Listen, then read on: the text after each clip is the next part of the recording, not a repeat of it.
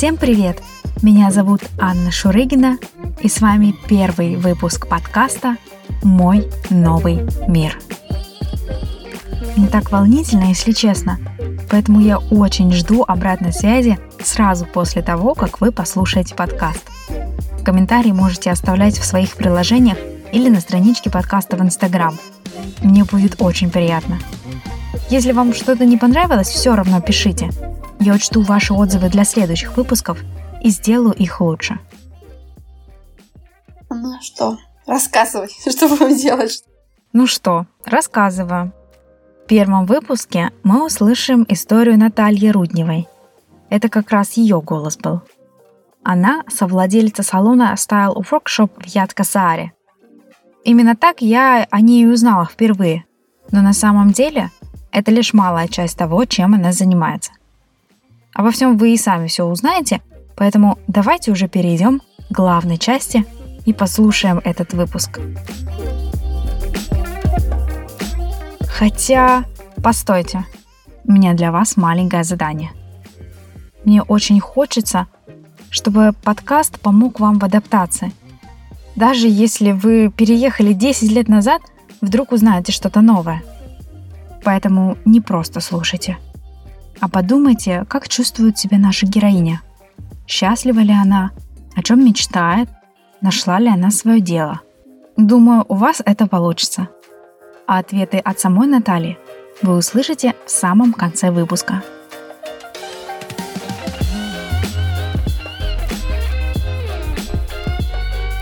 Давай начнем уже тогда сначала. Угу. Как ты оказалась в Финляндии? Я знаю, что был такой путь, э, две дорожки на круизный лайнер в Майами или в Финляндию. Это очень романтично, но мне кажется, очень все-таки рискованное было решение. Как вообще такое произошло, что ты оказалась перед таким распутьем? Как оно привело тебя все-таки в Финляндию? Это вот силу, наверное, моего эмоционального характера, да, то есть я творческий человек, Просто у меня вот именно 2014 год был достаточно сложный. Это такой поиск себя. А, он такой судьбоносный, наверное, потому что начнем с того, что вот начало года я выхожу из предыдущих отношений, долгих достаточно, потом а, меняю работу, как бы более такая независимая становлюсь, потому что родители сказали, что как бы пора уже зарабатывать самой, и то есть они меня выучили, они мне платили мое образование. Они говорят, теперь давай как бы вертись. И тут меня так немножечко растрясли, и я начала бегать, да, я работала в казино в Эстонии, параллельно бегала в салоны, работала в салоны. Бывало такое, что у меня была ночная смена, а потом я бежала в салон делать педикюры. Тот, ну, тот год был достаточно сложный, но через сложности всегда ты как какие-то в себя способности открываешь. Ну и я в казино познакомилась с девушкой, э, с моей коллегой, и она только вернулась из круизного э, лайнера, вот работая. И, ну, в общем, она мне рассказала всю информацию. Я думаю, а почему нет? То есть меня здесь ничего не держит. Почему бы не попробовать? Э, писала в компанию. Было несколько собеседований. То есть я практически все прошла. Оставалось одно собеседование. И летом я, ну, как, как молодая девушка, я думаю, ну, один какой-то роман, почему бы не завести курорт перед э, моим отплывом. И так вот совершенно случайно на сайте знакомств я познакомилась со своим будущим мужем. То есть он жил в Финляндии, я жила в Эстонии, в Таллине, мы просто общались по переписке. Это было как раз-таки вот конец мая, начало июня, лето. И мне пришел, кстати, ответ с круизного лайнера, что в ноябре э, я отплываю в Майами. В итоге мы познакомились вот с, му- с Димой, это мой муж, э, долго общались. Он бизнесмен, он э, работающий человек. И когда мы начали с ним общаться, у него одни плюсы были. То есть я не понимаю. Наверное, у меня были мысли, то есть у него там и жена, и дети, и все, и он меня просто обманывает. Но на самом деле он говорит, что он настолько был поглощен работой, что у него не было времени знакомиться ни с кем, никуда ходить, на дискотеки. И вот, вот тоже пару минут вот в этих знакомствах он. И мы так общались. И у него была квартира в Таллине, то есть он приезжал на выходные. Вот так мы с ним виделись пару дней. И как-то так затянулось, э, просто вот, ну вот, влюбленность, знаете, как, как, как бывает. Вот когда ты прям вот влюбляешься, и все. Хотя я очень долго так э, на расстоянии вытянутой руки его держала. Мы три месяца с ним, четыре, наверное, месяца так очень плотно вместе были. Я ездила в Финляндию к нему сюда. То есть он в Эстонию ездил, и мы так катались. Я дорабатывала в сентябре э, последний мой контракт в казино по договоренности. И я ему объяснила, что вот я должна ехать в Латвию, подписывать договор, я должна была уезжать.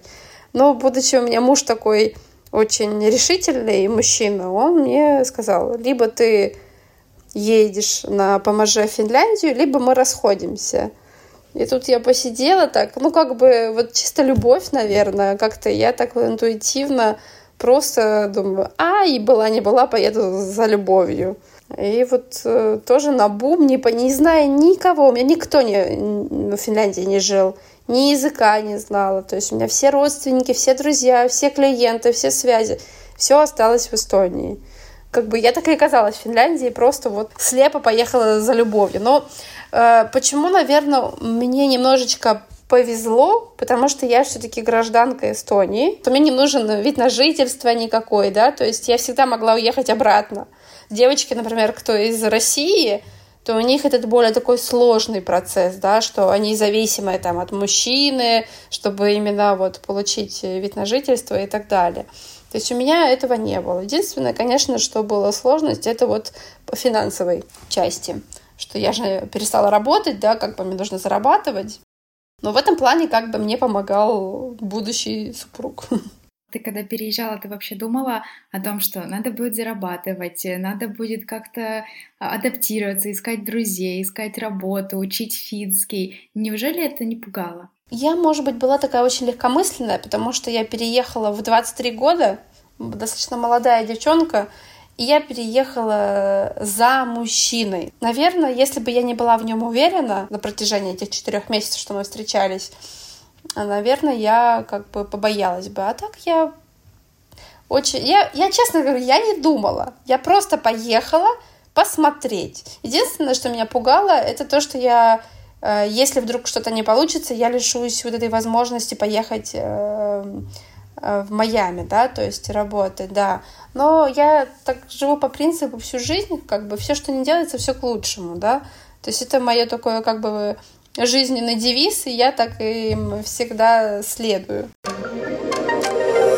Первые, наверное, месяца полтора я очень была такая в расслабленном состоянии. То есть мы жили в самом центре Хельсинки, на улице Виронкату. Я могла ходить на шопинг, там, ну, заниматься своими делами. Но в силу, опять же, моих вот этого порыва, что я всю жизнь работаю, да, то есть я работала с 14 лет, и у меня было свои деньги. Ну вот мне, наверное, хватило полтора месяца, когда я начала уже с, э, немножечко так капризничать и говорить, что мне скучно, да, то есть мне нужно что-то делать. Да, он меня устроил по своим связям в такую компанию, как кейтеринг. Я была как официанткой, но не в одном конкретном месте, а в разных точках. Это получается, вот в сентябре я переехала, в конце ноября я узнала, что я беременна. Так получилось. То есть э, еще один такой процесс, который так вау. И там вообще уже уж пошло все по-другому, все, все мысли по-другому. То есть я уже не смогла работать э, в кейтеринговой этой компании, потому что у меня был ужасный токсикоз. Да, и мы потом поехали в декабре с ним э, в отпуск. И я приехала из отпуска, и я была так очень сильно решительно настроена, что я хочу продолжать работать в сфере красоты. Так, интересно. Из чего же ты начала? Ну вот я начала как бы анализировать, искать по Фейсбуку, финские группы, просто штудировать, кто что предлагает на русскоязычную публику. Первые объявления у меня были на, доск, на доске, то есть начали ходить. И самое вот, не знаю, это такое парадоксальное для меня до сих пор, что в Финляндии очень сильно был развит шугаринг. А я работала уже долгое время мастером восковой депиляции. То есть я ее делала быстро, я знала, что, как. И плюс она у меня была не такая дорогая, как на этом рынке, ну, как на рынке. Мгм. И у меня просто повально начали девочки писать именно на воск. Они искали именно восковую депиляцию, и я вот э, э, со многими девочками познакомилась, и вот они стали последующими моими клиентками именно из-за вот этого и восковой депиляции. То есть я работала, наверное, полгода точно мастером просто депиляции, даже не визажистом и не стилистом.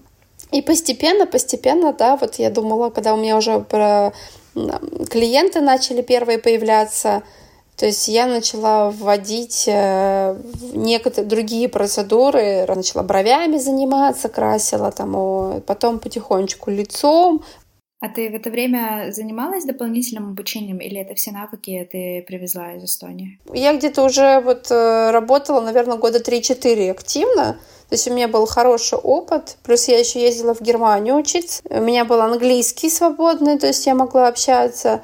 А, Но смешной случай был, что меня заставило выучиться. То есть я не занималась волосами. То есть я занималась макияжем, я постепенно начала входить в этот, опять э, в сферу, это где-то давать свои объявления. И вот так я работала визажистом, и меня заказала одна финка. Финская свадьба была при том, что огромная, то есть она какая-то была самая шикарная. А, Там было 130 гостей, то есть там все, все по таймингу. И у меня был вот в день свадьбы невеста мне позвонила очень рано и говорит, что я не знаю, что я буду делать, но ее э, парикмахер сломала ногу. И она в больнице, то есть им, ей некому делать э, прическу. И она говорит, ты мне будешь делать прическу. А я так как бы, что? Э, И вот да, и у меня было из моих вот инструментов, у меня была какая-то одна плойка, одна расческа и один маленький лак. Э, И я вот этим набором мы по пути заехали, я купила какую-то пачку невидимок, и я приехала, и на этом стрессе я что-то ей сделала. Но сделала так, что она сказала, что «Да ты еще лучше сделала, чем мой парикмахер. И на этой свадьбе были девочки, ее подружки невесты, одна из которых тоже выходила через пару месяцев замуж. Она сказала, ты будешь делать мою прическу и макияж. Как-то вот я, я всех предупреждала сразу, что я не специалист по волосам, но вот я, наверное, год отработала вот что-то так вот на интуиции. И потом вот, да, я вот так думаю, меня заказывают сразу, да как два в одном. Думаю, пора бы, наверное, уже поехать и поучиться. И так я начала учиться, да. Но в Финляндии конкретно, в Финляндии я не училась. То есть я всегда езжу по другим странам.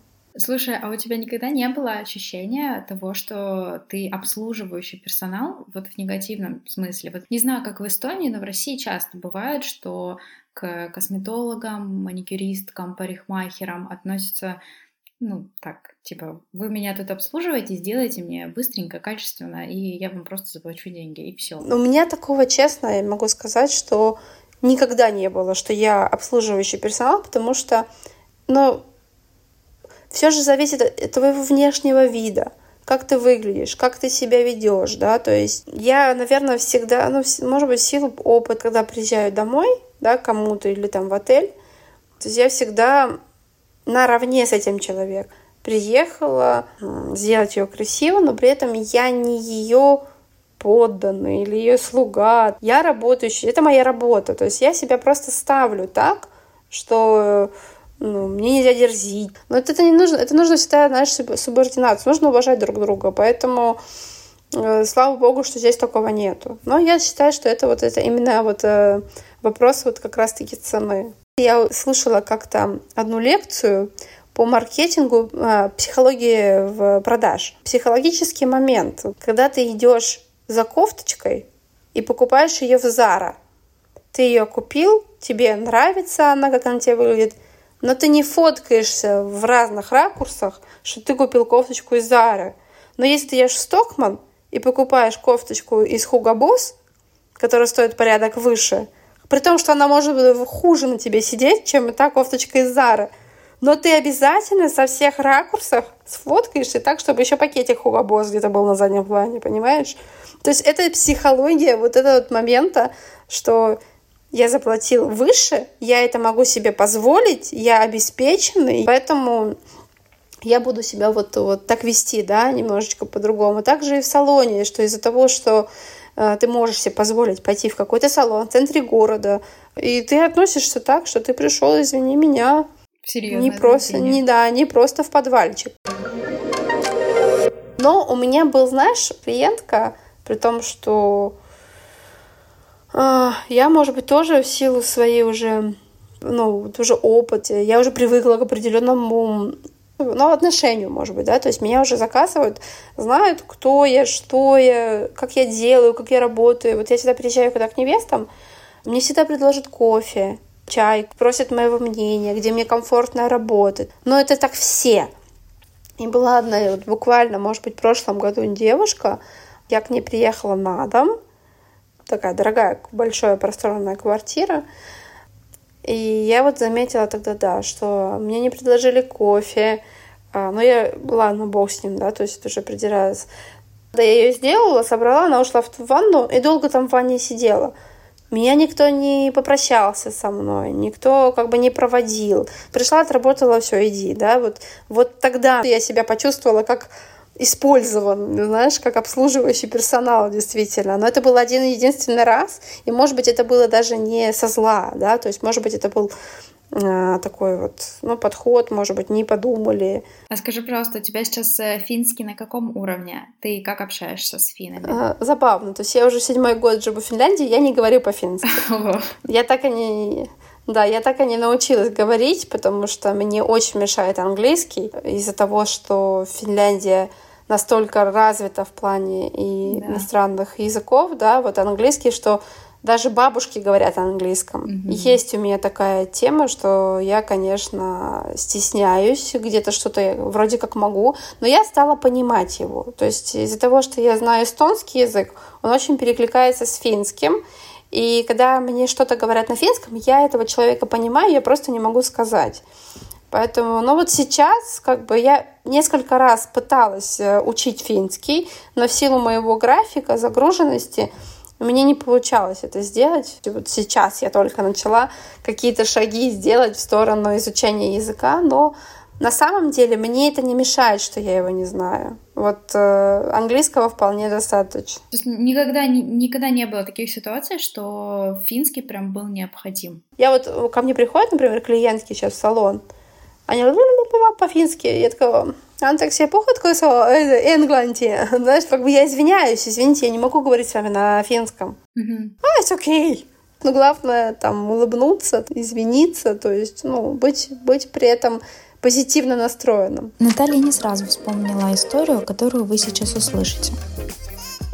Я решила ее оставить, потому что это пример того, как негативный комментарий может на первый взгляд показаться обидным, но со временем все забудется и сгладится, как у нашей героини. Главное, не отчаивайтесь. А, и, конечно, как приходили когда финки, там одна финка приходила и что-то там спросила, и я извинилась, но я вообще даже не понимала, что она говорила. Я ей тогда на английском. И она тогда, да, грызнулась, тогда сказала, что прежде чем открывать бизнес, выучила бы язык. Но тут же буквально на нашу защиту другая финка ей сказала по-фински, ну, потом мне перевели, что они хотя бы налоги платят и работают, говорят, стараются. Но были, были разные. Сейчас хорошо, что такие не встречаются. К счастью, да. Ну, так вот. Вот так вот.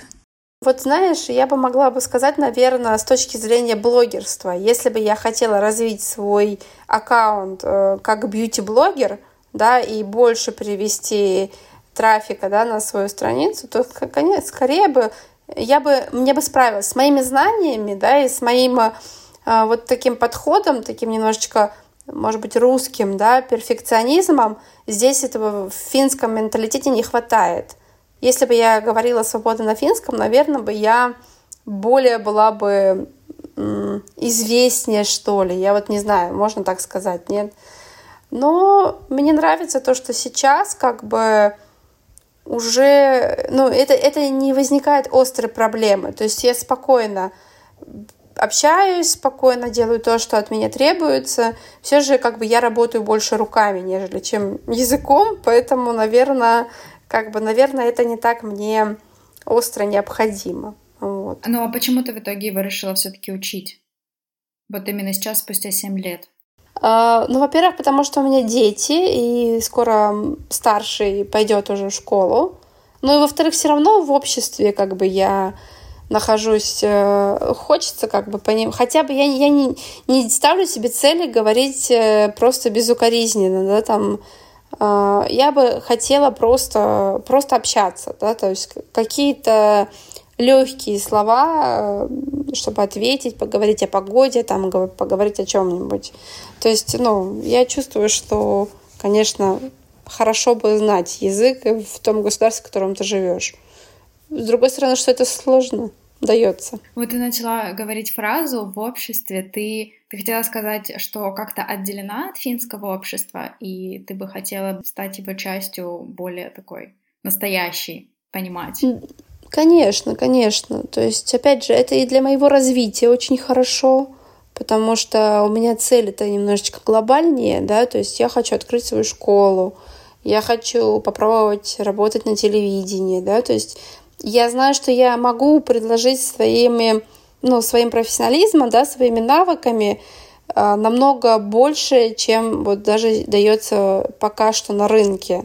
Но из-за того, что я упираюсь в языковой да, барьер, к сожалению, мне не пробиться туда, да, то есть э, на данный момент это мой такой потолок, в который я уперлась, и я не могу идти дальше, да, развиваться. То есть мне нужен все-таки язык ну, чтобы работать даже не как э, самостоятельно, как фрилансер, а чтобы открыть что-то больше, да, что-то развить что-то большее. Я не знаю, получится, я надеюсь, что получится. Уверена, что все получится, раз у тебя уже почти свой салон, много всего сделано. Вот э, я сейчас так понимаю, что у тебя э, есть э, несколько направлений твоей бизнес-деятельности. Это вот все, что ты делаешь в салоне. Это косметология, мейкап. А, Еще ты дополнительно учишь мейкапу, правильно? Еще ты ведешь свой блог по красоте и твой личный блог. А как ты при этом все совмещаешь э, свою семейную жизнь? У тебя двое детей, у тебя появились какие-то друзья, с которыми ты можешь проводить много времени? Как у тебя идут э, отношения с мужем, поддерживает ли он тебя в бизнесе. Очень много вопросов, наверное, сумбурно, но я хотела сказать, как у тебя получается находить вот этот баланс? Ну, ты знаешь, смешно. Как у тебя получается? Никак. У меня, у меня недавно был э, пост даже с двумя булками на пяти стульях называется. То есть я там как раз-таки, у меня бывают такие моменты, крик отчаяния, что как, как пытаться во-первых, не быть, ну, не пытаться быть идеальной. То есть, естественно, у меня э, в какие-то отрасли всегда проседают. Чуть-чуть э, где-то ты больше внимания э, концентрируешь, и все, и одна сфера начинает э, просто падать. Вот этот как раз-таки момент, что почему я решила все-таки не быть именно, не развивать именно салон, да, потому что мне абсолютно не хватало времени. То есть я могла ручаться себе, за себя как за специалиста, но я, к сожалению, мне не хватало ни энергии, ни времени а, заниматься бизнесом, полноценным бизнесом, да. Плюс у меня маленькие дети, то есть у меня погодки, можно сказать, да. У меня 5 и 3.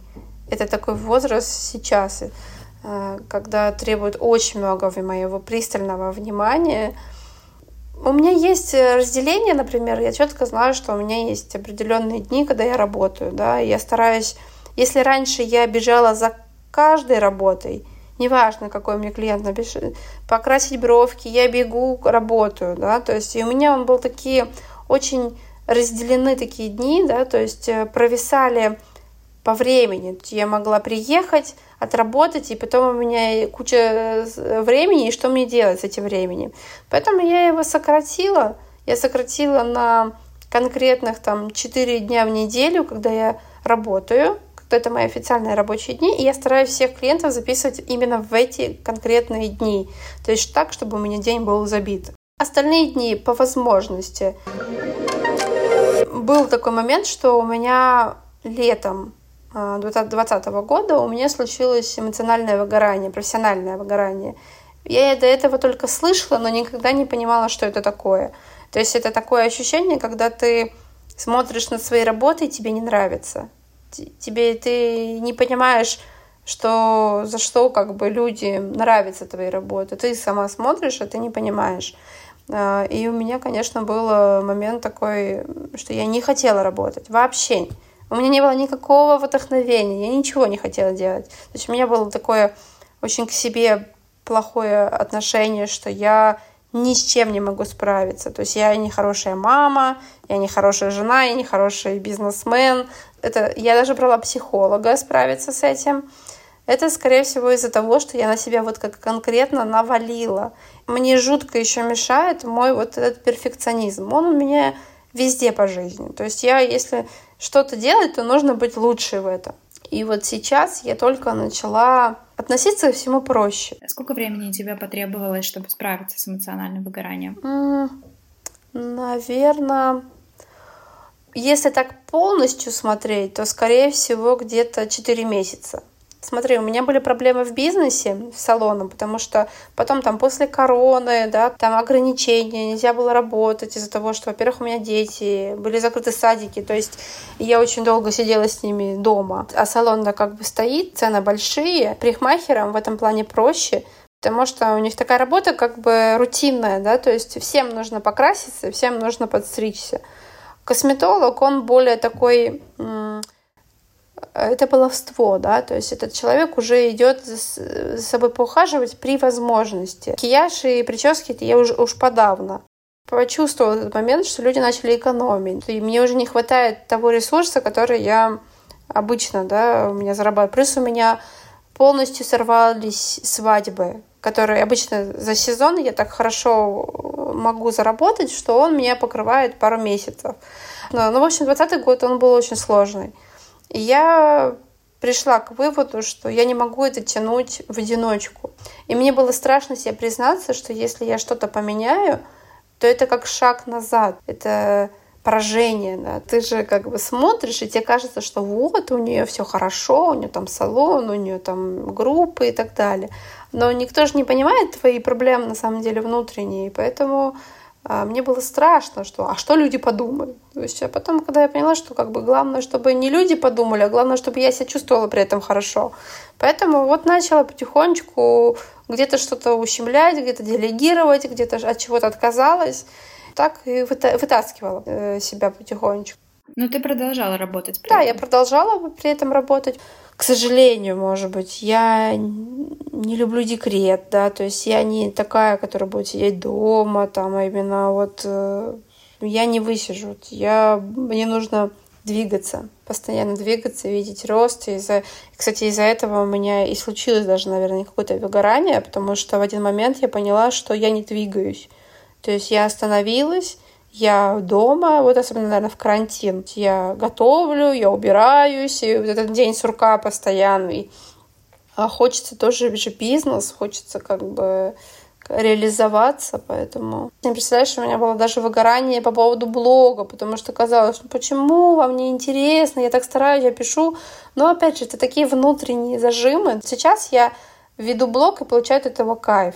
Вот э, честно, я это делаю легко, я это делаю тогда, когда мне хочется, то есть я не стремлюсь там заработать э, сразу миллион там человек. Я это делаю, потому что мне это искренне приносит удовольствие. Наверное, это, наверное, и ключ ко всему. А по поводу детей, как бы, да, то есть, ну, Сейчас, может быть, мне немножечко полегче, потому что они ходят в садик оба, в один садик. То есть э, у меня появилась машина просто, я сдала на права. И, Поздравляю. Да, я, я, ну, я теперь езжу везде, потому что раньше я это все делала будучи просто без машины и на общественном транспорте, на колясках и так далее. Это было это, это были очень э, сложные моменты. Это, знаешь, это, я даже когда блог вела, все время сторис выкладывала, что Дорогие мои клиенты, простите меня, я сегодня задержусь, потому что у меня дети могли лечь на, на пол, и мы там час добирались до садика, например. В общем, вот как, как справляться? Потихонечку, скажем так.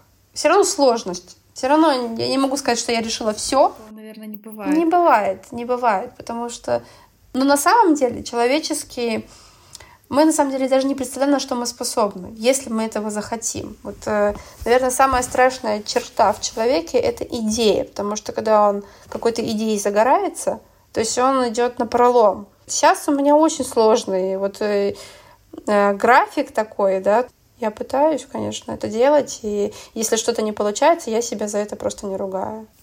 А сейчас ты чувствуешь, что у тебя какая-то сфера из жизни запала немножечко? А, ну, наверное, вот отношения с мужем. Мы, он работающий, потом он помогает мне сидеть с детьми, я работающая, потом с детьми. И, к сожалению, здесь нету никого, ни бабушек, никого абсолютно. То есть нет такого, знаешь, момента для двоих. Раньше хотя бы помогали отпуска. В отпуск мы могли оставить детей там с бабушками поехать с ними вдвоем. Ну, как бы хотелось бы больше времени, наверное, для двоих, но чем-то приходится жертвовать, скажем так. Не получается так, чтобы все было прям вот идеально. Не верю я в эти инстаграмные картинки, знаешь. жизнь, жизнь, она намного сложнее, да, вот реальная жизнь. Мне кажется, я везде наполовинку. Наполовинку супер мама, наполовинку супер домохозяйка, наполовинку супер бизнес, да, то есть у меня везде все по половинке. И меня, если раньше меня это очень сильно расстраивало, сейчас я поняла, что ну а кого-то еще хуже, понимаешь, как бы у меня хотя бы так. Потому что вот ко мне клиентки приходят и говорят, Наташа, ты такая молодец, ты так всего умеешь много, ты такая постоянно что-то придумываешь. Более того же, я, понимаешь, со всем своим графиком, что ты перечислила, а, у меня еще один проект появился. Это девишники в Хельсинки. Мы, мы с девочкой создали группу про девишник. Да, я ее видела. Да, и вот мы теперь еще встречаемся с девочками. Э, я сказала, муж, прости, но мне иногда нужно побыть наедине с девочками. Вот да, и вот мы теперь ее пытаемся тоже вот как-то развить. Вот хорошо, что ты затронула тему дружбы. У тебя появились здесь близкие друзья? Или вот этот продевишник был целью обзавестись подругами? Ну, скажем, прям близких друзей у меня не появилось, потому что все равно с возраста, наверное, сложнее э, знакомиться и открываться, потому что, ну, всякое в жизни происходит. Ты ругаешься там, да, в семье, там, с близкими, и хочется поделиться. Но, наверное, мне еще... С одной стороны, мне очень помогает моя профессия, а с другой стороны, мне очень она мешает. Потому что помогает, почему? Потому что я знакомлюсь с очень многими девочками, и мы очень так открыты, да, то есть все мои знакомства, это вот, скажем так, через мою профессию, через мою работу.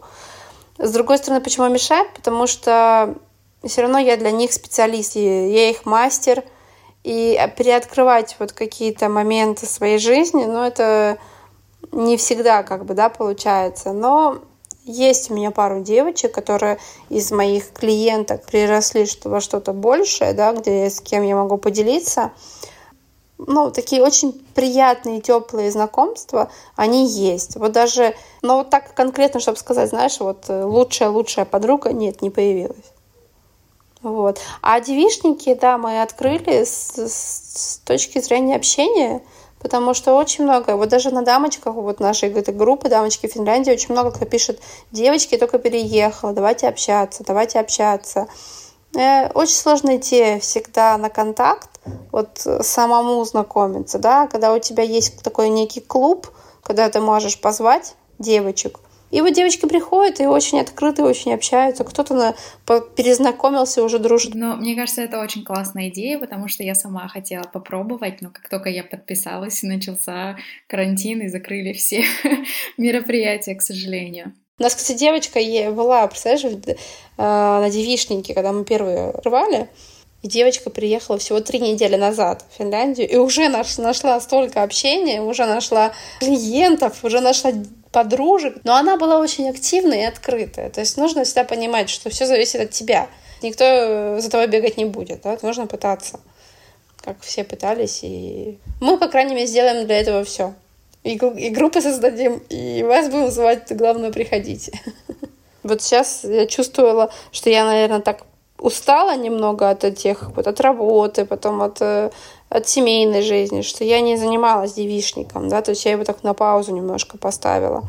Сейчас вот э, буквально мы сегодня хотим встретиться, опять придумывать какой-то новый формат девишника. Да, у нас э, сорвался огромный... Мы хотели большой праздник сделать э, в честь Рождества, прям вот с маскарадом таким, с красивыми одеждами, но, к сожалению, вот сорвался. Хотим, может быть, большой праздник сделать в честь 8 марта, если получится. К сожалению, праздник на 8 марта пока что под вопросом из-за новых ограничений.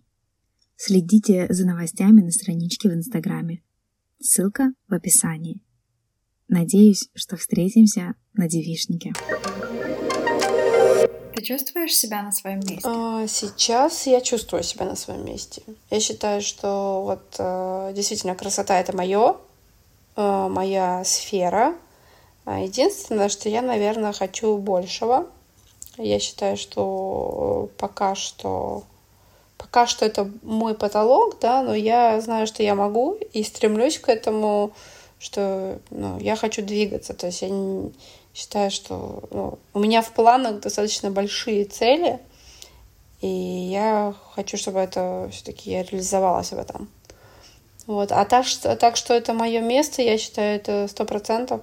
А что тебя вдохновляет? А, вдохновляет меня красота, я вот очень люблю все красивое, красивых людей, красивые какие-то места. Ну, вдохновляет даже и моя внешность, если честно. То есть, если я чувствую, что я хорошо выгляжу, меня это вдохновляет.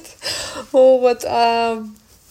Ну, все, все красивое, наверное. Все красивое меня очень вдохновляет. Я такой эстет. Отпуск меня вдохновляет. Очень часто, когда езжу в отпуска, там немножечко разряжаюсь, и новое обучение меня вдохновляет, когда я вот пройду какой-то курс, и обязательно приеду там с какими-то идеями. Отлично. Какой бы ты совет дала приезжающим в Финляндию? Mm, какой бы я совет дала? Ну, искать себя. Как бы не будет скучно и не будет грустно, когда ты себя найдешь в плане какой, какой-то деятельности. Когда найдешь вот э, то, что тебе нравится, чем тебе нравится заниматься. Может быть, какую-то новую профессию попробовать, да, вот, тогда полюбится. Но мне кажется, в, так в, в любой стране, то есть не обязательно не только в Финляндии, да, как бы тебе нужно искать себя, то есть э, развиваться, не сидеть, не ныть, а именно искать пути. И, конечно, подписываться на всякие вот эти группы, клубы и так далее, встречаться с людьми. О чем ты мечтаешь? Так, ну мечтаю я, наверное, э, больше, наверное, это не мечта, это, скорее всего, цель. Я уже стала, научилась, наверное, мечты свои превращать в цель. Э, ближайшие такие, такие цели — это вот открытие школы по макияжу. Хочу быть ну, одной из самых, наверное, таких востребованных э, школ не только для визажистов, да, вот э, Финляндия, а также и для макияжа для себя. То есть, чтобы подростки, там, девочки, да, или кто просто не умеет красить, всегда знали, что вот в этой студии всегда научат, помогут и подскажут. Хочу наконец-то достроить наш дом, мы сейчас его строим. И переехать в него. Э, детей э, устроить э, в секции, заниматься вот как спортом, чтобы была вот какая-то реализованность. Ну и вообще, в принципе, хочу, чтобы чувствовать счастье каждый день, наверное, стремиться к этому. Вот такие мечты.